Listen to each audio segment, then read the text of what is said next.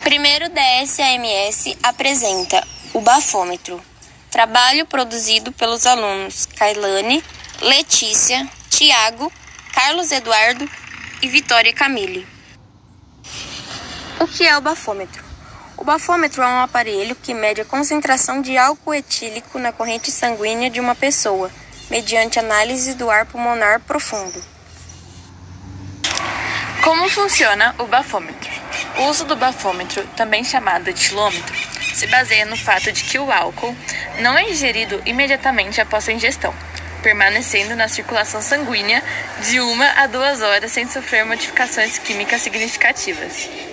À medida que o sangue passa pelos pulmões, parte do álcool atravessa os alvéolos e é exalada, pois o álcool é uma substância volátil e evapora no sangue.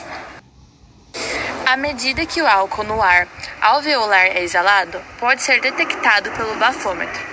O bafômetro é constituído de um sistema para colher a amostra do hálito do suspeito, que avalia a mudança de cor causada pela reação. Para medir o álcool, é preciso assoprar dentro do dispositivo. A amostra de ar exalada borbulha em um dos frascos através de uma mistura de ácido sulfúrico, de cromato de potássio, nitrato de prata, que age como catalisador, e água.